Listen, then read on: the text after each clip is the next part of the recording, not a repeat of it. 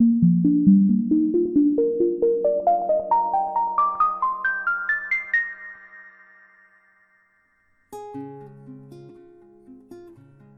hola, buenas a todos. Bienvenidos a esta nueva eh, serie o, como, lo, podamos llamarlo, ¿no? Es eh, una nueva etapa en Samurai Financiero.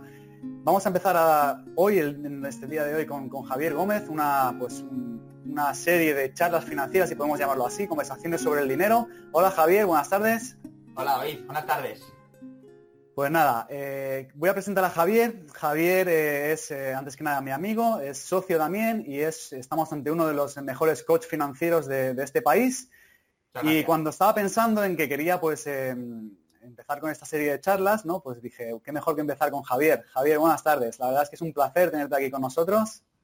Buenas tardes David, para mí también lo es. La verdad que estoy muy muy agradecido y muy ilusionado porque me hayas escogido a mí para esta primera mm, sesión de conferencias o de entrevistas.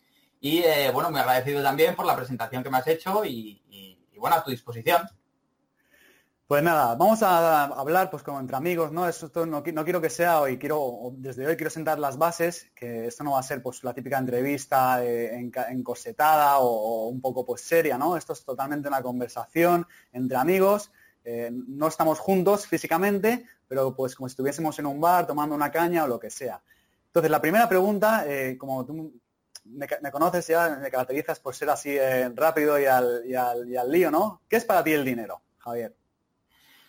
Bueno, para mí el dinero es poco y mucho al mismo tiempo. Y me explico porque si no va a sonar muy filosófico. Para mí el dinero es, eh, podemos decir, una fuente de energía, ¿no? Desde el punto de vista en el que todos necesitamos un desgaste de energía para obtenerlo y al mismo tiempo proporcionamos una energía en otra persona y un consumo de nuestra propia energía a la hora de entregarlo. Eh, por supuesto, el dinero mm, dependerá mucho de a quién se le pregunte, tendrá unas definiciones u otras, ¿no? Pero para mí es una fuente de intercambio y lo que se intercambia realmente aquí es el tiempo, la dedicación y la sabiduría, si lo queremos decir así. Es decir, el conocimiento que podemos transmitirnos de unos a otros se mide con dinero y el tiempo que podemos tener disponible o no en nuestro día a día también se mide con dinero. La verdad es que es un concepto muy importante esa definición que has hecho, ¿no? Con el, el- entre mezclar el tiempo con el dinero. Eh, te, te he soltado esta bomba, ¿no? De buenas para, para calentarnos un poco, para calentar un poco el ambiente. Sí, pero vamos, eh, antes que nada también quería que nos expliques un poco tu trayectoria, ¿no? Porque tú estuviste mucho tiempo trabajando en, en la, en la banca, ¿no? En, en la, digamos, en uno de los mayores bancos de España. ¿Qué es lo que te hace a ti llevar al final a dejarlo todo y dedicarte a 100% a la docencia, y en este caso a la docencia en relación a las finanzas personales, a coaching financiero y demás? Bueno, lo primero de lo que yo me doy cuenta cuando eh, empiezo a trabajar en, en- banca, en el Banco Santander, para los que no lo conozcáis, eh, allá por el año 2008, es que eh, por fin iba a conseguir la meta que yo estaba buscando según la interpretación que en ese momento yo tenía del éxito. El éxito necesariamente tenía que conseguirse escalando mucho en una empresa privada, preferiblemente con un traje y con corbata, porque eso me generaría prestigio. Bueno, por la primera en la frente, ¿no? Que se suele decir me doy cuenta de cuando entro de que eh, eso es un sacrificio, eso es un gran intercambio de tiempo por no mucho dinero y que desde luego si lo que pretendía era eh, hacer una carrera profesional importante en una entidad de este tamaño, pues lo que necesitaba era eh, implicarme hasta cierto nivel, tener un nivel de responsabilidad muy grande y una exigencia también, bueno, importante y destacada, ¿no? Puedo decir que algo hice bien porque en solamente un año tuve dos ascensos. Yo era la persona más joven de toda la zona en la que estábamos trabajando y, eh, bueno, ¿por qué no decirlo también, no? Eso alimentaba mi ego. Al final, eh, bueno, era una persona muy joven, yo tenía escasos 21, 22 añitos cuando entré. El hecho de que la empresa me reconociera a mí me suponía no solamente un pequeño ingreso económico, sino un, una gran subida de ego y de alguna forma eso podía permitirme acercarme a eso a eso que yo entendía como éxito, ¿no? Uh -huh. Como la vida es como es y, y, y va dando un, ciertas vueltas y, y, uno mismo va dándolas también, eh, llegas a lo que yo llegué, a lo que mucha gente puede definir como un techo de cristal, ¿no? Es, es esa parte en la que yo ya no estaba dispuesta a romper, no estaba dispuesto a, a seguir dedicando más tiempo, dedicando más energía y dedicando más esfuerzo en algo que cada vez me daba más cuenta eh, no me proporcionaba la, satisfacción que yo necesitaba, ¿no? Esto se suma a una, crisis personal de vida en la que yo pues eh, llego a un nivel de ansiedad muy importante y eh, eso supone de alguna manera un, cataclismo en mí, ¿no? Y, una búsqueda de realmente encontrar qué era lo que yo quería hacer con mi, con mi vida profesional y por supuesto con mi vida personal, porque ya no estaba dispuesto a dedicar la jornada íntegra desde las 8 de la mañana hasta bastante pasadas las 8 o las 9 de la noche por algo que encima veía no tenía ningún tipo de gratificación. Entonces, hmm. no había satisfacción, había una buena cantidad de dinero, pero eh, tenía mi vida vendida al diablo porque al final no la podía disfrutar. Un poco antes de esto, eh, yo doy con un, libro que me llama mucho la atención y que me hace replantearme ciertas cosas en mi vida. Es un libro, tú lo sabes bien, pero quizás los que nos estén escuchando no, que habla sobre trading y de alguna manera me hace ver, bueno, que, quizá mi concepto de éxito no era un, concepto sano y saludable para mí, que probablemente había otro tipo de creencias que yo podía establecer en mi cabeza que me ayudasen a encontrar fuentes de ingresos distintos, probablemente menos dedicación en tiempo y muy de seguro una satisfacción personal mayor. Entonces, bueno, yo tomo una decisión cuando me vuelvo a incorporar al trabajo después de la crisis que comentaba, y es que iba a tener un puesto distinto, con menor responsabilidad, y que por supuesto solamente iba a trabajar las horas por las que a mí se me había contratado.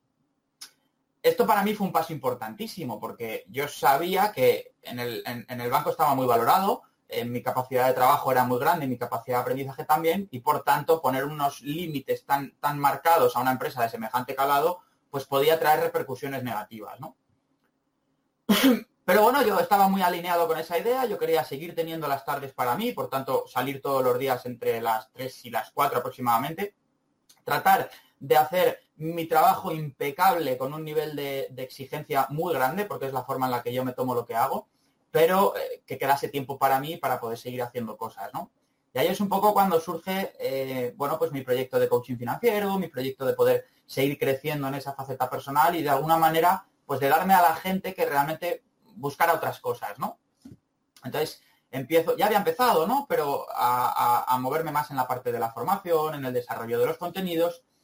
Y eh, después de haber rechazado varios ascensos en esa segunda etapa, después de haber dicho que, no pensaba ir a reuniones por la tarde, después de haberme enfrentado de alguna manera a lo establecido y a cómo se deberían hacer las cosas, pues eh, yo en, el libro lo escribo, ¿no? Yo creo que en la vida las cosas no suceden solo cuando estás en el momento apropiado y en el lugar apropiado, sino tienes también que ser la persona apropiada. Y yo creo que con esa crisis personal que tuve, me había convertido en la persona como para que fuese capaz de analizar lo que me iba a suceder, que fue que el banco me propuso acogerme a un ERE voluntario. Por no extendernos, ¿no? Primero, eh, esto te duele en el alma y piensas que es algo que va contra ti. Después de valorarlo un, par de horas más, te das cuenta de que al final es la oportunidad que estabas buscando. Realmente me estaban dando el dinero suficiente como para capitalizar mi cuenta de trading, me estaban dando la estabilidad suficiente como para poderme dedicar en cuerpo y alma a lo que realmente me gustaba hacer y la posibilidad de tener una, estabilidad y una seguridad económica importante durante un buen tiempo como para eh, poderme lanzar en esa aventura, ¿no? Ya estaba empezada, pero eh, bueno, no, no, no tenía ni la experiencia ni, ni la dedicación suficiente como para que eso pudiese salir. Es como se suele decir, ¿no? Que a veces eh, una circunstancia que puede parecer un problema viene también envuelta o es el envoltorio a, una, a la oportunidad que estabas eh, pidiendo a gritos, ¿no? Totalmente. Yo, no era consciente, pero al final es, si yo lo estaba lanzando al universo, yo no sabía exactamente a qué quería dedicarme por completo, ¿no? O cómo, mejor dicho, cómo organizar mi vida. Pero sí tenía muy claro que lo que hacía no me servía. No me generaba nada más que dinero, que para mucha gente será mucho, pero para mí no era suficiente. No estaba satisfecho, no estaba orgulloso con el desgaste que me estaba suponiendo, no estaba contento con la forma en la que se me exigía que hiciese las cosas, no estaba convencido de esa ambición comercial necesaria en el mundo de la banca en aquel entonces, y aquí hago un inciso, hoy también sigue pasando. Entonces, algo en mí chirriaba. Yo tenía dinero, sí, tenía calidad de vida, porque al final conseguía trabajar de 8 a 3 y media, pero había algo dentro de mí que seguía diciendo que ese no era camino. Y ahí es cuando decido que me lío la manta a la cabeza, que el coaching, el crecimiento personal, eh, la formación para otra gente que pudiese hacer más cosas y el mundo de las inversiones era lo que realmente me satisfacía y era lo que quería compartir y, la manera en la que quería vivir. ¿Qué ha cambiado con el, Javier ahora mismo actual, a día de hoy, con el Javier del último día en esa etapa, de, en esa etapa del banco? Una de las cosas que yo más valoro es el estar acorde a los valores personales de cada uno, ¿no? uno de mis valores fundamentales, y lo comparto abiertamente, es la integridad. Entonces, lo, principal que ha cambiado desde, desde cómo lo entiendo hoy es que en aquel momento yo no estaba siendo íntegro. Estaba viviendo lo que necesitaba vivir para obtener la fuente de ingresos, la única fuente de ingresos que yo entendía que era válida, pero realmente no, no era lo que yo necesitaba hacer para sentirme gratificado, ya no solo profesionalmente, sino en la vida. Entonces, creo que la diferencia principal radica en que hoy sí me encuentro ante esa integridad y puedo dormir cada noche a pierna suelta y contento. Y en aquella época era consciente de que, aun haciéndolo lo mejor que podía y pensando al máximo posible los clientes, realmente había algo que necesitaba hacer porque se me exigía, pero que no quería hacerlo. Es un poco como la, como la parábola ¿no? de, del pájaro que vive en una jaula de oro. ¿no? Al final es una jaula de oro, pero no deja de ser una jaula, por mucho que, que la quieras eh, llamar de otra manera, ¿no? Totalmente de acuerdo. lo que pasa es que yo tardé en darme cuenta de que esa era una jaula, porque eso pasó por asumir que el aprendizaje y la experiencia previa que yo tenía me había hecho tener una concepción del éxito. Y, siempre que yo me aferraba a ese concepto de éxito, al, al pensar hacer cosas diferentes, me invadía un miedo atroz. Y ese miedo me paralizaba, con lo cual me autoconvencía de que realmente era eso lo que tenía que seguir haciendo, porque había conseguido lo que quizás muchos sueñan, un trabajo estable, un sueldo, un buen sueldo fijo y un horario cómodo. Eh, a mí hay una frase que me gusta mucho de James Allen, ¿no? que, habla un poco del éxito, ¿no? de lo que es el éxito. Cada, por supuesto, cada persona puede tener una definición, pero él da una definición y a mí me gusta mucho, ¿no? y es dice que el éxito realmente es ir paso a paso consiguiendo algún objetivo que tú mismo te hayas marcado. El tema de todo esto es que muchas veces, eh, por, un poco por a veces por la sociedad o por la familia o por eh, algo establecido ¿no? en nuestra infancia, eh, vemos el éxito como, el querer eh, llegar o conseguir algo que realmente no es nuestro propósito de vida. ¿no? Entonces podemos, y, seguramente mucha gente desperdicia la vida entera ¿no? intentando alcanzar algo que, de ningún modo te va a hacer feliz. ¿no? En este caso tú te pudiste dar cuenta, tuviste suerte, esa crisis vital te trajo, pues digamos, una revelación y ahora pues eh, eh, estás totalmente eh, cambiado, ¿no? Es como te, han hecho un trasplante, estás en otra maceta y aquí en esta maceta pues tienes como mucha más tierra, mucho más oxígeno para crecer y para poder desarrollarte, ¿no? Es así. Mira, tú has citado a David Allen que me encanta y yo cito a Víctor Frank, ¿no? En, el libro El hombre en busca de sentido. si no queremos buscar nuestro sentido, si no tenemos la valentía de encontrar realmente qué es lo que nosotros necesitamos hacer, al final vivimos los deseos de otros, ¿no? Y cuánta gente no vive y, deja y desgasta su tiempo realmente por satisfacer los deseos de otras personas. Y es muy loable siempre y cuando la gente lo haga con conciencia. El, problema que yo veo y me encuentro, me enfrento a él en muchas sesiones de coaching, ¿no? Es que muchas personas no lo ven, porque la gran mayoría prefieren no verlo. Claro. Entonces, por fuerza y por suerte o por desgracia yo me di con la pared y me di cuenta de que efectivamente había un problema. Hay mucha gente que vive sin dárselo y por tanto yo entiendo que hacen lo que realmente quieren hacer, pero si no nos planteamos objetivos, si no buscamos qué es lo que realmente queremos hacer, qué es lo que realmente da ese sentido a nuestra vida, al final estamos vagabundeando ¿no? por, por, este siglo en el que nos ha tocado vivir. Y bueno, bienvenido, ¿no? Cualquiera que quiera, por supuesto pero también bienvenido cualquiera que se dé cuenta de que lo que está haciendo no es suficiente y que se plantee retos. Y yo creo que ahí, David, nos enfrentamos o nos encontramos cada vez a más gente que se está dando cuenta de esto, que quiere hacer cosas distintas, que el estar dentro de esta manada social que nos, nos, nos encauza a vivir de una forma muy, muy concreta y muy clara, ya no es lo que queremos, ¿no? Y, ahí, pues, esta educación financiera, este, esta búsqueda de fuentes de ingreso distintas, esta importancia por salirnos de, nuestra baldosa de comodidad, ¿no? Y enfrentarnos a situaciones hostiles que en el fondo nos van a permitir crecer, pues yo creo que cada vez está más en boga de todos y, que realmente permite que, todos crezcamos, que nos ayudemos unos a otros y que de alguna manera en conjunto, pues, podamos cambiar la humanidad, ¿no? En, esa parcelita que se nos permite. Poquito a poco, ¿no? Cada uno en su, en su terreno, ¿no? Has hablado o has mencionado la educación financiera y la verdad es que estos últimos, eh, en estas últimas semanas se ha montado un revuelo a nivel nacional brutal, ¿no? Con, este tema. Eh, lo primero que quiero decir es que nosotros totalmente somos apolíticos en, en Samurai Financiero.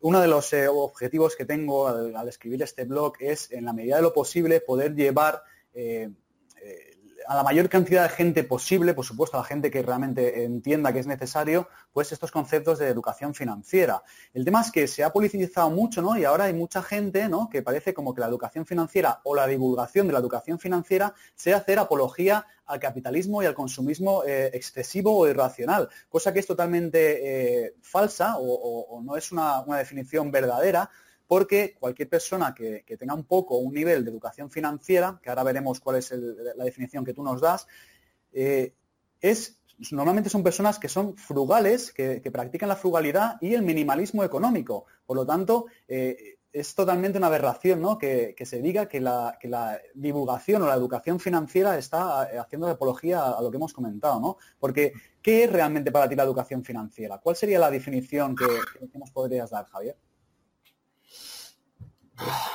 Te, has, propuesto lanzarme bombas hoy, ¿verdad? Bueno, es, es, una pregunta que se, realmente tú sabes porque lo sabes, lo tienes interiorizado, pero ¿cómo le, si le tuvieras que decir a mi sobrino de 10 años, eh, ¿qué le dirías que es la educación financiera? Vale, a mí se me hace un poco difícil definir educación financiera exclusivamente entendiendo finanzas. Y me explico, ¿no? Para mí la educación financiera es eh, alcanzar el conocimiento en una serie de materias y de disciplinas que nos permita desenvolvernos ante la vida actual de la manera más em, estable posible, más segura posible, más eh, divertida y de mayor disfruto posible y al mismo tiempo con, eh, ¿cómo decirlo? No? Con, el máximo nivel de responsabilidad. Entonces, para mí concebir educación financiera entendiendo solo lo que, lo que mucha gente valora, ¿no? Son conceptos, tips relacionados con el mundo de las finanzas, cierto, fundamentales, pero para mí hay también una serie de valores de fondo que van relacionados con esa parte del dinero, con este mundo al que nos tenemos que enfrentar día a día, en el que sí o sí el dinero está de por medio, que, es fundamental trabajar, ¿no? Entonces, ya he mencionado alguno, ¿no? Es muy difícil pensar en tener libertad si no valoro eh, mi gestión personal del dinero es muy difícil ser responsable si no soy consecuente en la forma en la que gasto, en la forma en la que lo obtengo. Es muy difícil eh, sentir la, seguridad cuando realmente no tienes un, pequeño fondo de emergencias para poder sobrevivir en caso de que las cosas te vengan mal dadas. Es muy difícil ser consecuente y dar la mejor educación a tus hijos o a tu entorno más cercano cuando no tienes dinero para poderles dar esa educación. Entonces, para mí la educación financiera al final es eh, asumir un rol en esta vida en la que me guste más o me guste menos, el dinero tiene una importante implicación. Y cómo yo me relaciono con ese dinero va a marcar el estilo, el tipo y la forma en la que yo me desenvuelvo en mi vida y con la gente de mi entorno. Al final, eh, digamos que, o podemos hacer la analogía, ¿no? Que la vida es un juego, porque al final estamos, quieras o no, todos tenemos que jugarlo, y eh, es más inteligente, por lo menos es mi opinión, conocer las reglas, ¿no? Porque eso nos va a dar posibilidades de desenvolvernos mejor en este, en este juego que, llamamos vida, ¿no? Al fin y al cabo es esto. Y por un poco por cerrar este tema, nosotros, por lo menos en mi pensamiento, eh, no pensemos, o sea, no pensamos que tenga que ser solo educación financiera, porque es totalmente, o sea, los niños tienen que aprender un montón de conceptos y un montón de materias y las matemáticas, la geografía, las ciencias no están reñidas con la, con la educación financiera, son totalmente complementarias. El tema es que mucha gente trata de demonizar una, un aspecto o, una materia que realmente eh, lo que hace sería aportar valor en conjunto. No, no hay que dejarse nada fuera, hay que, entre todo, a los niños es muy importante que sea una formación homogénea en cuanto a valores, en cuanto a disciplina, en cuanto a toda una serie de materias que son realmente necesarias para lo que tú has dicho, ¿no? Para que estén mejor preparados para afrontar los eh, retos que la vida les, les, va, les va a traer. Tan sencillo como es. Sí. Es más, eh, lo, has comentado tú antes, ¿no? Y, a ver, no quiero demonizar esa parte política tampoco, ni, irnos a ideologías, porque, eh, bueno, yo, yo lo, he comentado antes, ¿no? Valoro la integridad, valoro el raciocinio, valoro la crítica, y al final voy a criticar a todos, ¿no? Pero eh, se me hace muy, muy duro y se me hace muy, muy desagradable cuando el campo del dinero ha sido mi campo profesional durante toda mi vida, que realmente se trate de asociar este campo, esta disciplina de nuestra propia vida a algo relacionado o con los bancos, o con los impuestos, o con la política, o con la ausencia de valores. O sea, estoy totalmente convencido de que eso es eh, un grave error, porque al final no todo el mundo puede ser funcionario, afortunadamente, no todo el mundo puede ser un empresario de éxito ni ser directores generales de determinadas empresas. La inmensa mayoría de la población vive gracias a que hay un importante tejido de pequeñas y medianas empresas en este país y es muy importante que sepamos relacionarnos con ello. Y cuanto antes empecemos, más fácil nos va a ser. Sí, porque al final, en nuestro día a día, todo el mundo tiene que pagar facturas, ¿no? Tenemos que pagar el agua, la luz, el teléfono, tenemos que llenar la nevera y lo que tú has dicho antes, el dinero es una herramienta y necesitamos saber utilizarla. Lo mismo con un jardinero necesita utilizar, saber utilizar sus herramientas. Las personas, en este caso, tenemos esta herramienta, que quieras o no, pues es la que tenemos. No digo si es mejor o peor, es la que tenemos y tenemos que aprender a, utilizarla. Javier, ¿qué principio eh, financiero eh, te ha ayudado o es el, digamos, el, cimiento sobre el que te apoyas tu gestión de finanzas personales o tu vida económica? Si tuvieras que elegir un principio financiero, ¿cuál sería? No sé si se puede considerar un principio financiero, pero para mí todo lo que tiene relación con el dinero tiene relación con el tiempo. Entonces, todas las compras que yo hago tienen como, como filtro qué volumen de tiempo me implica obtener este dinero y a la vez qué nivel de satisfacción me supone este gasto de dinero, ¿no? En el tiempo también. Entonces, yo como principio diría el equilibrio tiempo-dinero, es decir, mm, y esto lo, vives también cuando te haces autónomo, ¿no? Y tiees que dedicarte a hacer proyectos y tienes que dedicarte a dar trabajos y tienes que filtrar qué proyectos son los que realmente te interesan, porque por, una cuestión, eh, por, limitación temporal, ¿no? No puedes coger todos los proyectos porque dejarías de vivir, ¿no? Entonces, tiempo dedicado para obtener ese dinero y poderlo gastar tiempo dedicado para obtener ese dinero y al mismo tiempo qué nivel de satisfacción esto aporta a mi vida y cuánto me va a durar. Me encanta ese concepto, la verdad es que es un concepto que yo lo aprendí, no sé si lo has sacado tú también de ahí, de un libro que, leí hace tiempo, que lo he vuelto a leer durante mucho, mucho tiempo, de hecho he hecho este fin de semana un, digamos, una pequeña lista de los mejores libros de finanzas personales y es La Bolsa, la bolsa y la Vida de, de Joe Domínguez y Vicky Robin que tratan un poco el tema del dinero desde un aspecto mucho más emocional, desde un aspecto mucho más, eh, como tú dices, ¿no? no el dinero como un objeto ni como un fin en sí, sino como un medio realmente para luego vivir y hacer eh, realmente lo que, lo que más te, lo que más te llene, ¿no? Lo, lo que más te, complazca. Que perfectamente puede ser estar debajo de una palmera leyéndote un libro, que fíjate si, si hace falta poco dinero para eso, ¿no? Muchas veces eh, confundimos los conceptos, ¿no? Pensamos que hace falta tener muchísimo dinero para disfrutar y luego resulta que a veces las cosas más eh, que más te llenan pues no tienen que por qué ser las más caras, ¿no? Así es. Nosotros, bueno, desde Samurai Financiero, como hemos comentado antes, intentamos pues eh, enseñar o divulgar los conceptos que ayuden a las personas, si ese es su objetivo, a poder obtener eh, cierta libertad financiera. Javier, ¿tú crees que todas las personas pueden, si quieren, alcanzar un cierto grado de independencia financiera? Sí. ¿Qué se necesita para, poder, eh, para poder llegar a ese, a ese nivel? Esa, esa creo que es la pregunta difícil. Es decir, cualquier persona que quiera realmente encontrar fuentes distintas de ingreso es capaz de plantearse obtener esas fuentes de ingreso y en consecuencia tener un nivel de vida eh, más estable, más seguro y, alcanzar esa libertad financiera, sí, convencido estoy. Cualquier persona está dispuesta a pagar el precio que esto puede suponer salirse de su zona de confort, hacer cosas distintas a la manada, vivir situaciones de miedo y de tensión, dedicar un volumen de horas que en ocasiones eh, implica, esto tiene un coste de oportunidad, ¿no? Si yo el tiempo libre para estar con mis amigos, con mi pareja o con mis hijos tengo que dedicarlo a formar, a leer, a aprender, a irme a ver pisos, a investigar el mercado inmobiliario, a hacer horas de trading, a leer libros de trading, a buscar otras alternativas.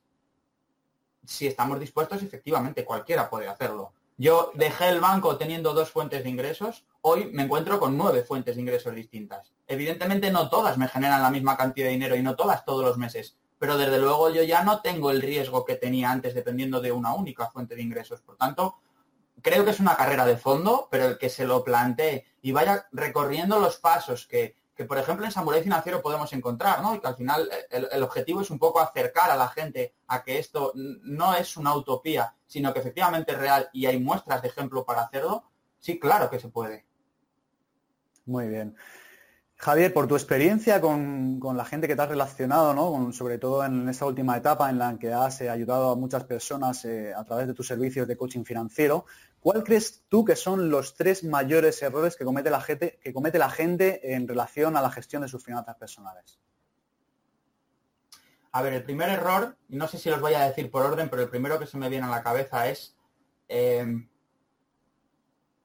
querer comprar tiempo. Me explico la gente piensa que los bancos venden dinero. Y yo a todo el mundo le decía lo mismo, no, el banco vende tiempo. El banco lo que te da a ti es la oportunidad de poder tener la vivienda que quieres tener mucho antes de lo que tú podrías obtenerla ahorrando ese dinero previamente. Entonces, cuando queremos la inmediatez y la sociedad en la que estamos metidos hoy en día, lo que busca es precisamente eso.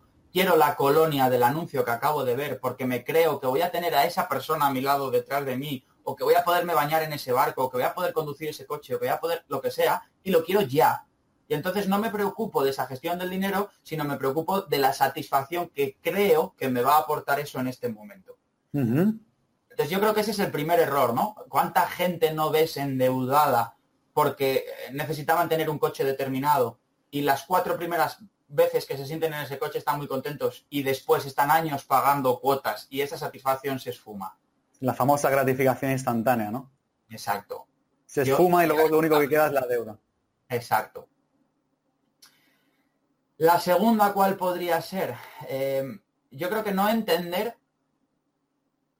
cuándo la deuda corre de mi favor y cuándo la deuda corre en mi contra. Es decir, y esto lo hemos dicho un montón de veces en cursos que hemos dado juntos, ¿no? Si yo tengo 100.000 euros hoy, ¿me compro un piso o no me compro ninguno? Si yo tengo 100.000 euros hoy, me compro dos pisos, uno con esos 100.000 y otros 100.000 con los que me dé el banco, y tengo dos fuentes de ingresos. O solo me compro uno con lo que me dé el banco y el dinero lo sigo teniendo yo para tener la capacidad. La gente, por regla general, no busca tener esos 100.000 euros ahorrados, 100.000, 20.000, 5.000, 3.000, mes igual, ¿no? Pero no busca ese acopio de dinero con el que buscar hacer inversiones. Y además no busca el que alguien te pueda prestar ese dinero, porque siempre que ese dinero esté bien invertido, a ti te va a generar más ingresos de los que tú hayas de pagar. Ese sería, yo creo, otro, otro importante principio. No entender eh, la importancia del apalancamiento en la deuda ajena. Y como tercer objetivo, ¿cuál podría decir? Eh, o tercer pilar de, de, carencia. Sí, tercer problema que comete la gente. O pues probablemente es eh, no darle la importancia al dinero que realmente tiene. Y no darle importancia en el sentido de obsesionarnos con ello, sino darle la importancia de que si yo no valoro el dinero como una parte clave de mi vida, no me estoy valorando a mí mismo, porque que no se me olvide, soy yo el que madruga para ir a un trabajo, soy yo el que hace esfuerzos para tener ese trabajo, soy yo el que doy la satisfacción a los demás para poder cobrar una nómina y en consecuencia lo que obtengo es dinero. Entonces, si no me doy valor a mí mismo, no, sé qué va antes. Si no le doy el valor al, dinero, no me doy valor a mí mismo, o si no me doy valor a mí mismo, en consecuencia tampoco le voy a dar valor al dinero. Es una, es una especie de pescadilla que se muerte la cola, ¿no? Pero si el dinero cayera, haz lo que quieras con él. Pero si el dinero a ti te supone un esfuerzo, joder, qué menos que compensarte ese esfuerzo, darte algún premio de vez en cuando poder guardar algo de ese dinero para poder hacer inversiones que te den un premio o poder tener fuentes de ingreso distintas que la única fuente a la que nos acostumbran desde niños como borregos. Hmm. Sobre todo en, países, bueno, ya lo hemos hablado muchas veces, ¿no? Y no quiero tampoco hacer un estereotipo, ¿no? Pero en países, pues bueno, como el que nosotros eh, tenemos muchas veces la verdad es que es una suerte poder vivir en un país como España, pero también tenemos nuestra parte, digamos, oscura, nuestra parte un poco, pues, eh, no tan, no tan eh, buena, ¿no? Sobre todo, pues, en cuanto al nivel de educación financiera, que es, para mí, ha sido una de las, eh, una de las razones o motivos por los que hemos sufrido una crisis tan grave, ¿no? Que, llevamos muchos años y aunque parece ahora que parece que están los primeros brotes verdes o ya, ya llevamos un tiempo en el que parece que vamos otra vez para arriba, eh, siempre nos queda un poco el, amargor ese que se nos ha quedado, ¿no? ¿Qué, tendríamos que hacer como sociedad, como, como, como, gente que vive en un colectivo para evitar eh, volver a caer en una crisis tan grave como la que hemos vivido en los últimos años? ¿Qué tendríamos que cambiar? a nivel, digamos, pues eh, a nivel, por supuesto, a nivel primero individual, pero a nivel colectivo, ¿no? ¿Qué, tendríamos que hacer? Yo creo que es una pregunta compleja en el, sentido de que creo que cualquier respuesta podría valer, ¿no? No pienso que sea un único cambio, necesitamos cambiar muchas cosas. Yo aquí eh, pongo en valor dos, y además dos que son valores y que para mí son importantes, ¿no? Por un lado es la responsabilidad, o sea, ¿qué parte de responsabilidad puedo tener yo en todo esto que ha pasado? Y con todo esto que ha pasado no me refiero a qué han hecho los políticos o los no políticos para que esto pase. Yo no entro, eso está fuera de mi alcance. Entro en qué es lo que yo he hecho que me ha hecho enfrentarme a la situación en la que me estoy enfrentando hoy. Cada cual tiene la suya, ¿no? Esto, por un lado, la responsabilidad. Perdona que te interrumpa, pero me parece eh, muy potente ese concepto, ¿no? Porque tenemos eh, muchas veces eh, la, costumbre de, todo, de todo es culpa de los de fuera, ¿no? Todo es culpa del gobierno de turno, todo es culpa de, en este caso, pues del gobierno de Inglaterra o de donde sea, ¿no? Siempre es culpa del otro. Y muchas veces no nos damos cuenta de que a veces el problema lo podemos tener en casa, ¿no? Hay una cosa, una frase que me dice que me gusta mucho, ¿no? De, de, China como país y como nación, que dice, deja de mirar al vecino que tenemos mucho trabajo en casa, ¿no? Eso es un poco igual, ¿no? La verdad es que es muy importante la responsabilidad que has dicho, me parece un, punto a resaltar. Es que, es que estaba intentando buscar la segunda, ¿no? Pero, pero creo que soy capaz de resumirlo todo en esa responsabilidad. O sea, si, si, a ver cómo decirlo, si la inmensa mayoría de las cosas que suceden en mi día a día hago responsables a la gente que hay alrededor mío y en el fondo yo soy solamente un eh, alguien a quien le salpica esta circunstancia, automáticamente asumo que yo puedo hacer nada para cambiarla y no es real. Podrás hacer menos que otros, estoy de acuerdo, pero puedes hacer más que muchos, porque en el fondo tu vida es tuya y la de tu entorno más cercano también lo es. A veces hay que tomar decisiones drásticas y que nos cuestan, y ahí también entra en juego la responsabilidad, pero también es cierto que eh, lo fácil para muchos es vivir la vida que otros les piden que vivan. Lo difícil para otros es elegir la vida que quieren y pelear por ella. Hmm.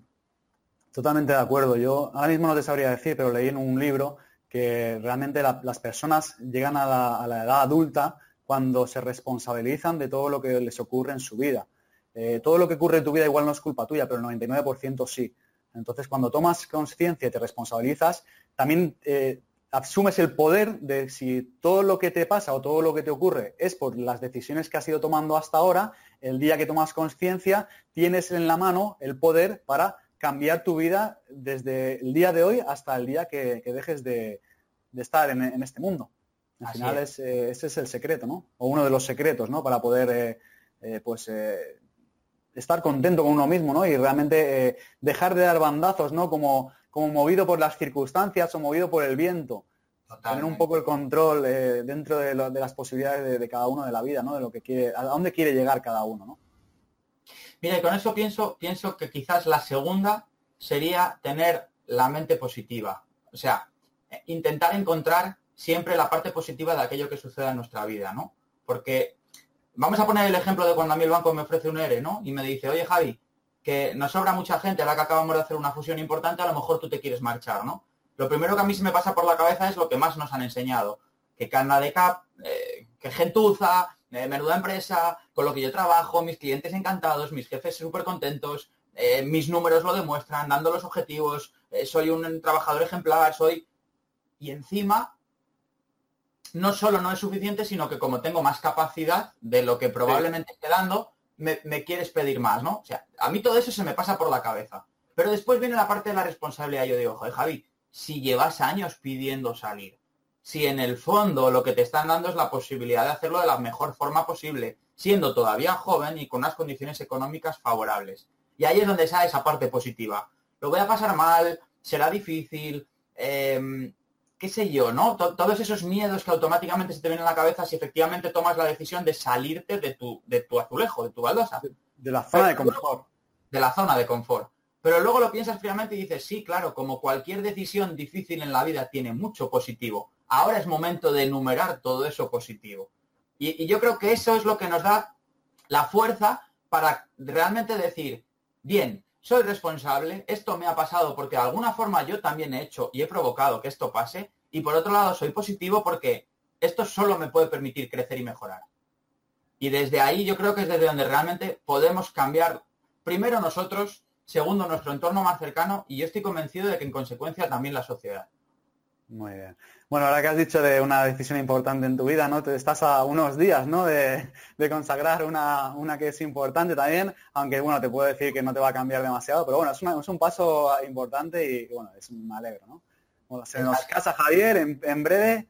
en dos semanas estaré pasando por el altar, que se suele decir, y, y bueno, tomando una decisión de la que no me arrepiento en absoluto, a la que me he tenido que enfrentar pasando por muchos miedos personales y eh, bueno, una decisión que, me ha costado tiempo eh, eh, tomar, pero que puedo decir a día de hoy con la boca bien abierta, que estoy orgulloso, satisfecho y, muy ilusionado porque creo que nos lo vamos a pasar como enanos. Tú eras como, como el último, el último mohicano, ¿no? No querías, era, era el, ese, el separarte de ese, de ese, de ese estela de la vida anterior, ¿no? De, pues eso, de, los jóvenes, lo que, lo, que se solía hacer, ¿no? Un poco si, hablamos de este tema, no es tanto lo que, lo, que, lo que pueda parecer de esa parte de soltería, que en absoluto la vivo desde hace mucho tiempo, tiene más que ver con lo que, volvemos a lo de antes, ¿no? Creencias que uno tiene con respecto a determinados conceptos. Y yo tenía mm. una creencia muy arraigada con respecto al matrimonio. Y era una creencia no solamente errónea, sino que además estaba haciendo daño a la gente de mi alrededor. Con lo cual, es causa más que suficiente para ponerte a trabajar en ella y decir, bueno, ¿qué es lo que está pasando con esto? Por un lado, de dónde viene, que es importante, pero por supuesto, hacia dónde voy con esta creencia y en consecuencia, qué es lo que ahora quiero hacer. Y ahí es donde realmente yo creo que el chip salta y uno dice, wow, vamos a encontrar de qué forma esto se puede hacer de la mejor manera posible, de que todos disfrutemos y por supuesto que los dos estemos contentos.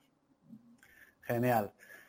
Bueno, tú ya sabes que yo ya me, conoces, ya llevo dos años casado y la verdad es que pues eh, nada, eh, muy feliz, muy contento y seguro que, tú vas a estar incluso más que ahora porque eh, de casarse a los niños hay un paso y enseguida te veremos papá Javier y pues todos, muy contentos.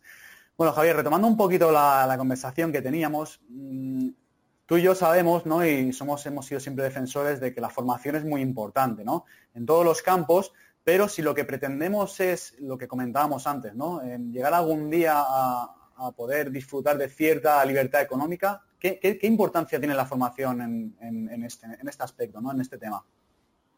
Yo pienso que es la clave. Es decir, em, yo siempre me he considerado una persona muy inquieta. Una persona con, mucho interés por conocer, por, investigar y sobre todo por abarcar distintos campos al final yo creo que eso es un, don o un privilegio, ¿no? Hay gente que no tiene esa, esa incertidumbre, esas ganas de husmear. Pero yo creo que si tienes este pequeño don, si tienes este, tampoco lo considero un don, ¿no? Cierto interés, eh, la única forma realmente de poder em, hacer cosas distintas es conocer cosas distintas.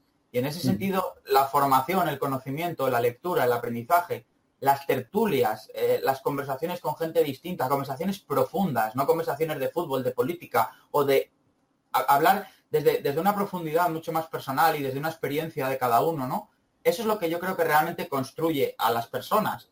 Y, desde luego, cuando ya nos vamos a campos un poco más específicos, ¿no? Me da igual que le llamamos el campo de las finanzas, eh, o sea, de la educación financiera, el campo de la inversión, que el campo del trading, que el campo del, mundo de Internet y de las nuevas tecnologías, el, que queramos hablar, ¿no? Ahí el, formarse es lo que juega realmente la diferencia, es el papel revelador, ¿no? Y en ese sentido, yo no sé si disfruto más de la formación que recibo o de la formación que doy, pero para mí lo importante es que en las dos aprendo. Y al final, esa es para mí la esencia del cambio, el ir aprendiendo cosas, el ir cuestionándose cosas el, ponerse a uno mismo en tela de juicio, como lo que hablábamos antes del matrimonio, ¿no? Y el ir poco a poco tratando de buscar eh, decisiones distintas y conclusiones diferentes a las que quizás en otro momento me podía tomar. Has comentado ahora mismo, el, mm, así de puntillas, el tema de la inversión. ¿Qué tipo de inversor eres tú, Javier? ¿Cómo inviertes tu dinero? Háblanos. Pues mira, me atrevo a decir que depende del día. ¿Por qué? Porque em, yo creo que esto también es algo que se trabaja, ¿no? Y, de alguna forma la tendencia generalizada es a ser de un perfil conservador. O todo lo contrario, ser un perfil muy arriesgado hasta que te das bastantes golpes y automáticamente pasas al extremo contrario con un perfil conservador. Por eso te digo que depende del día y sobre todo depende del, campo. Con el, con el, trading, y tú lo conoces bien y de alguna manera podemos decir que de ahí viene nuestra unión más grande, tienes que trabajar ciertas cosas difíciles dentro de ti mismo para ser tolerante al riesgo y tolerante a tus pensamientos conforme las cosas se van sucediendo. Entonces, dentro de ese entrenamiento yo he ido entrenando en otro tipo de campos, ¿no? He perdido mucho dinero y he ganado mucho dinero. Y eso es parte de ese aprendizaje y de esa formación de la que hablaba, ¿no? La primera vez que yo me compré un piso como inversión, cometí un montón de errores que la segunda vez que compré un piso por inversión ya no he cometido. La primera vez que yo invertí en bolsa, gané mucho dinero.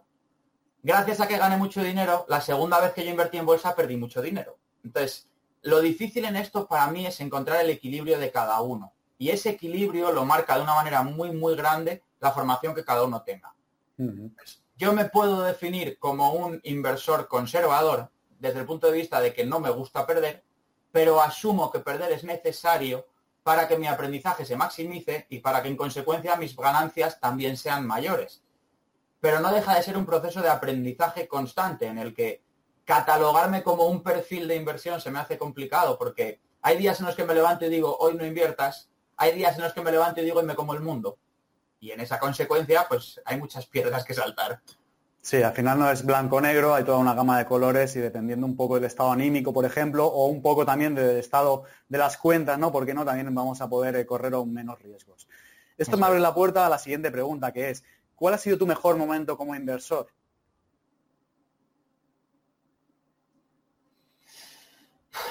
No te puedo decir en concreto, sí, sí te lo puedo decir.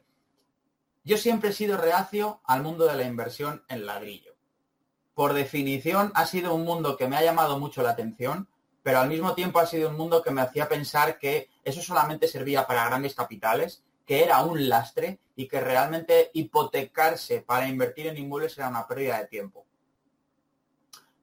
A medida que fui investigando y que fui profundizando, me di cuenta de que efectivamente es un lastre si eres tú el que vives en él. Pero si hay alguien que te paga un dinero por vivir en él, la situación cambia y entramos en lo que hablábamos antes de la deuda buena. El primer piso que yo compré hace ya cinco años va a ser, cuatro y mucho.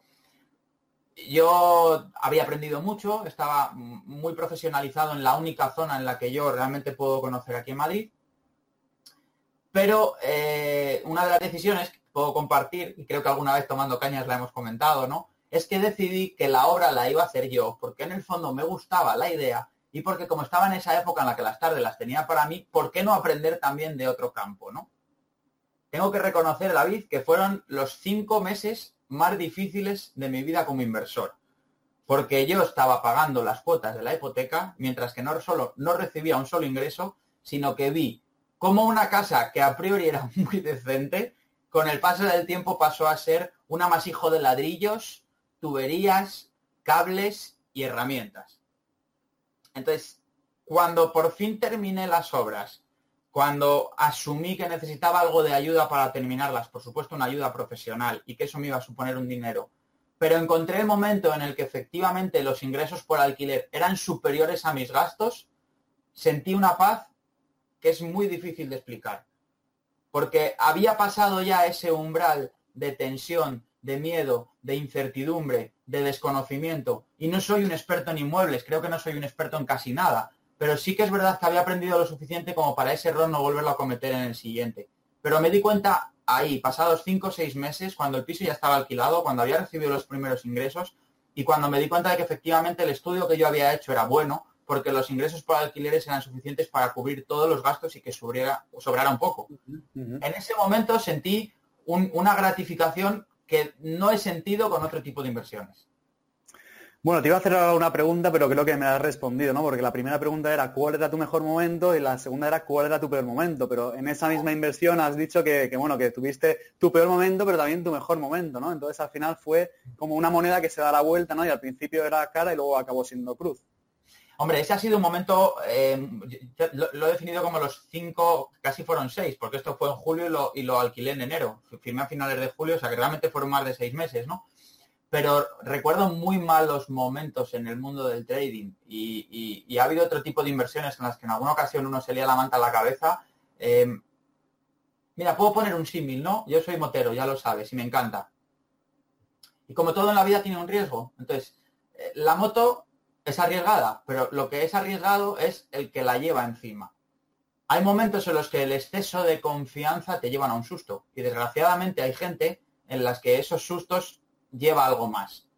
Pues me atrevo a decir que con el campo de las inversiones pasa algo similar, ¿no? Una cosa es que tú tengas un susto en un momento puntual, que pases un mal trago, y otra cosa es que por inconsciente vivas circunstancias muy duras en las que llegues pues, pues a cargarte una cuenta, por ejemplo, ¿no? Entonces, de ahí que em, cuando damos formación en algún campo, mm, lo, que primero velemos no es tanto por acortar el proceso en el que la gente gane dinero, sino por evitar el momento en el que la gente lo pierda, porque los que lo hemos vivido sabemos que cuando por hacer una mala inversión pierdes todo el capital que has puesto, eh, antes de llegar a ese nivel había muchas alertas que podías haber visto, pero que por algo has decidido no, escuchar, ¿no? Entonces, ha habido varios momentos en, la, en, mi vida como inversor en las que me he encontrado eso y he perdido cantidades muy grandes, pero eh, siempre me he quedado con esa parte primero de responsabilidad. No sirve de nada fustigarme, yo soy el único responsable de que esto haya pasado, aunque me hayan estafado, y algunos están en juicio. Y, y por otro lado es qué parte positiva me puedo llevar de aquí eh, bien, lo he perdido, vale, pero al final esto es dinero y es energía, por tanto, puedo volverlo a conseguir, punto número uno, y me voy a enfocar en cómo volver a hacer más ese dinero y segundo y más importante, qué es lo que he aprendido de esto para que no se me vuelva a dar. Si no, me volverá a pasar. ¿Qué le dirías a una persona, Javier, que pues bueno, que, haya tenido dificultades, que no haya podido pues durante las primeras etapas de su vida pues eh, invertir, ¿no? Y que ahora pues se haya, eh, haya dado una vuelta, ¿no? Haya dado un giro a sus finanzas y tenga pues sus primeros eh, su primer su primer capital o sus primeros recursos para poder invertir. ¿Qué consejo le dirías a esta persona que está empezando ahora? Mira, lo, primero que se me viene a la cabeza, y además es que lo creo firmemente, es estás en el mejor momento de la historia no sabemos qué pasará en el futuro, pero sí sabemos lo que ha pasado atrás. Estás en el mejor momento de la historia para poder hacer inversiones. Por, por pequeñas que sean y por poco dinero que pongas, la capacidad de diversificar a día de hoy en cualquier ámbito es tan grande que las oportunidades son inmensas. Entonces, lo, primero que se me ocurre es enhorabuena, estás en el momento apropiado, has conseguido sanear tus balanzas y eh, en consecuencia tienes una cantidad de dinero que poner. Y lo segundo que le diría es, no te encebolles, como me ha pasado a mí alguna vez. Trata de diversificar en la medida de lo posible en distintos campos. Eh, no, vamos a nombrar empresas porque no es el objetivo de esta entrevista, ¿no? Pero hay muchísimos en el campo de los inmuebles, hay muchísimos en, cualquier otro campo, ¿no? Para poner cantidades pequeñas e ir viendo cómo eso va generando una rentabilidad. Porque con esa pequeña rentabilidad yo también me llevo la satisfacción de las cosas bien hechas. La gratificación de, joder, a poco que ponga, y poco que me den me está dando más de lo que tenía ayer. Y ese es el camino. Muchas veces, eh, bueno, la regla número uno que dice Warren Buffett, ¿no? Es no perder dinero. Y la regla número dos es no olvidarse de la regla número uno. Y hay otra, otra frase también, no me acuerdo quién, que dice que, el problema de la gente es que se quieren enriquecer tan rápidamente, ¿no? En, vez de enriquecerse lentamente, lo que hacen es empobrecerse rápidamente. Muchas veces eh, parece que un 6, un 7, un 8% es muy poco al año, pero cuando vas al banco y te está dando un 0,05, si en el mejor de los casos, pues por algo será, ¿no? Entonces, al final lo que eh, muchas veces es importante que tengamos son unas expectativas razonables, ¿no? Con lo que, con lo que podemos conseguir. Eh, Javier, hace ya algún tiempo te, te, embarcaste en un proyecto, ¿no? Que es la Escuela de Finanzas Personales. Cuéntanos un poco sobre este proyecto. Este proyecto ha dado unas cuantas vueltas, eh, igual que las he dado yo, por tanto las ha dado conmigo, ¿no?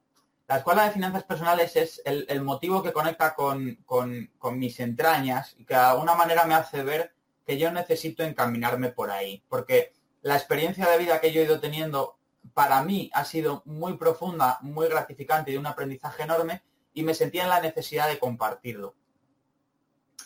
Inicialmente eso pasa por la formación y se da un curso de educación financiera. Después pasa por el coaching, coaching exclusivamente financiero, ¿no? De ahí que me forme, pues inicialmente como psicoterapeuta gestal, luego como coach certificado, practitioner en PNL, es igual. Crecimiento, o sea, formación relacionada con trabajar a los individuos. Y desde ahí surge cómo yo entiendo el coaching financiero. Y así es como lo empiezo a trabajar. Después de esto me doy cuenta de que eh, mucha de la gente que busca coaching como tal busca crecer, pero mucha de la gente que busca coaching financiero busca aprender. Entonces, a partir de ahí el coaching da un pequeño giro y ya no solamente el que la, el coachee, la persona, se pueda trabajar y crecer, sino también de qué forma mi experiencia les puede ser útil, ¿no? Entonces, hay un pequeño entramado entre coaching y mentoring. Después de eso, o al mismo tiempo casi, me surgen posibilidades en el ámbito de la formación, no solo en, perdón, no solo en, en, dar yo esas formaciones, sino una posibilidad muy importante en la que, bueno, tú estuviste también al pie del cañón y ayudando, ¿no? Se nos permite desarrollar un contenido docente para unos chavales, un, un programa que se hace de manera conjunta entre la Universidad de Cantabria y el Banco de Santander y que desarrollamos un proyectazo importante que ha permitido de alguna manera pues que se vaya limando asperezas con respecto a la educación financiera de los chavales. A raíz de eso ha salido algún programa de la Fundación Repsol, alguna formación un poco más puntual, pero es verdad que después, eh, precisamente por lo que comentábamos antes y por la importancia que tiene el tiempo dedicado frente a la rentabilidad o a los ingresos que a mí me supone, el proyecto Escuela de Finanzas Personales se ha enfocado más en una parte eh, empresarial, ¿no? Más, más relacionada con la parte de consultoría. Entonces, hoy Escuela de Finanzas Personales ofrece las tres patas. Por un lado está la parte de formación, creo que no la dejaré nunca, se trate del campo que se trate. Por otro lado está al lado de la, del, del, coaching, mentoring financieros, desde ese punto de, de crecimiento individual o familiar, que me encanta. Y por otro lado está esa parte muy rentable de la consultoría financiera en la que mi experiencia con empresas, mi experiencia en banca y mi experiencia en el mundo del dinero, creo que brinda un, un punto importante a empresarios o a empresas familiares o a emprendedores incluso y que da ese nivel de eh, seguridad y de crecimiento, ¿no? También dentro de esa parte de, de, de, empresas y de educación financiera. ¿Cómo se ve Javier dentro de cinco años? Me veo casado, por supuesto, me veo con un par de churumberes correteando por la casa, sudando y, desgastado, pero me veo muy, muy satisfecho, con una ambición de conocimiento, pues igual que la de ahora o más, porque al final para mí traer una criatura o varias al mundo implica más nivel de responsabilidad personal, pero creo también que mi carrera profesional podrá ir más enfocada en, en, en, en esta infancia, ¿no? En, poder generar todo esto de lo que estamos hablando hoy más enfocado a esos niños, a ese futuro del mañana, que realmente a, a lo que venimos hablando a día de hoy, ¿no? Yo creo que eh, mi conexión cada vez va más cercana a ello y yo creo que necesitamos dar los, los, pequeños pasos, y digo necesitamos porque te incluyo en el barco, para sí. que realmente esto eh, se vaya consolidando y que toda esta experiencia, conocimiento que tengamos sirva para que nuestros hijos, los hijos de nuestros amigos o los hijos de nuestros vecinos o compañeros de planeta puedan realmente eh, aprender cómo conectar con este mundo del dinero de una forma sana, saludable y, muy potente. Tengo que decir que yo, eh, bueno, he sido padre recientemente y la verdad es que es lo mejor que me ha pasado en la vida. Eh, eso y mi mujer pues son lo que, lo que hace que me levante por las mañanas y es que es una alegría inmensa cuando, cuando puedes jugar un rato con tu hija. Yo tengo la suerte que trabajo en casa y estoy pues todo el día con ellas y la verdad es que eso pues eh, no se paga con dinero. Te tengo que decir, Javier, que por lo menos los primeros meses te, te vayas eh, acostumbrando a, dormir poco, porque, porque vas a dormir poco, pero luego todo se, se, va, se va volviendo al sitio y la verdad es que es una experiencia reveladora. Seguro. Por último, Javier, y para terminar esta entrevista, la última pregunta es eh, muy sencilla. Si tu biblioteca se estuviese quemando, ¿qué libro cogerías si solo pudiera ser uno?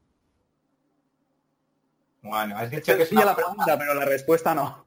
Has dicho que es una pregunta muy sencilla porque seguro que tú sí que tienes uno en mente. Yo no sabría elegir en un único libro que, que llevarme. Se te está quemando, Javier. Tienes, tienes que tomar una decisión rápido. Se está quemando. Te digo una cosa. Eh, podría estar sin todos. Y te explico por qué. O sea, estoy en un momento de mi vida en el que no me quiero enfocar en lo material y en el que estoy tratando de suprimir toda aquella atadura física. Entonces, si mi casa se está quemando, me voy a la responsabilidad, me voy a la parte positiva, por algo será, a lo mejor me sigue sobrando muchas cosas material y si el día de mañana me acuerdo de algún libro, habrá bibliotecas, habrá más tiendas o habrá más posibilidades de descargármelo en algún sitio. Por tanto, no, no, no me voy a atrever a agarrarme a un único libro porque, porque ¿por qué no? Porque en ese sentido me siento un ser libre. Bueno, la verdad es que no me esperaba la, respuesta, pero bueno, eh, al final es lo que has eh, dicho y tienes, has argumentado, tienes toda la razón. Eh, vivimos pues apegados a lo material y la verdad es que bueno, me has abierto un poco la, visión. Espero que no todos los espero que no todos los invitados me hagan la misma respuesta, pero bueno, al final sois libres de poder decir lo que queráis. Pues nada, Javier, la verdad es que me lo he pasado en grande, ha sido un placer eh, tenerte aquí eh, pues en esta charla entre amigos, ¿no? Espero que pues que hayamos aportado valor a todos los oyentes, que se lo hayan pasado bien, o por lo menos incluso un poquito también como lo me lo he pasado yo bien, ya me he sentido orgulloso. Y te emplazo para la siguiente, sabes que esta es tu casa, cuando quieras estás invitado y por supuesto, bueno, también estás escribiendo, has sido autor invitado en el blog de, de Samurai Financiero y muchas cosas que, que están por venir, ¿no? Ahora a, corto plazo pues te vas a casar, te vas a ir de viaje, luego cuando vengas pues ya, ya, ya te esperamos con los brazos abiertos.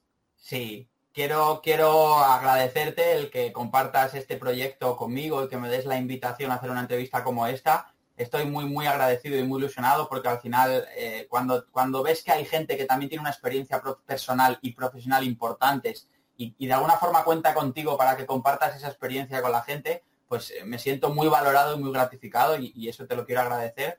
Y nada, David, encantado de, que volvamos a, juntarnos, a hacer otra entrevista, aportar valor eh, y, deseando de verdad que eh, cualquiera de las personas que pueda ver este vídeo, esta entrevista, se haya llevado al menos un tip, una idea que de alguna manera les sirva pues para, para, elevar su nivel de vida, para vivir con mayor satisfacción y por favor con, con más responsabilidad y con más conciencia. Pues nada, Javier, eh, me despido, tengo que decírtelo y vuelvo a recalcar. No sé las entrevistas que habrá, si muchas o pocas, pero eh, la primera siempre será la tuya. Así que de verdad, gracias de corazón. Eh, un abrazo muy fuerte a ti, a Coa y bueno, nos vemos en la próxima. Chao. Otro, David. Un abrazo para los tres. Ha sido un placer y lo he pasado genial. Muchas gracias. Un abrazo. Chao, chao. Chao, chao.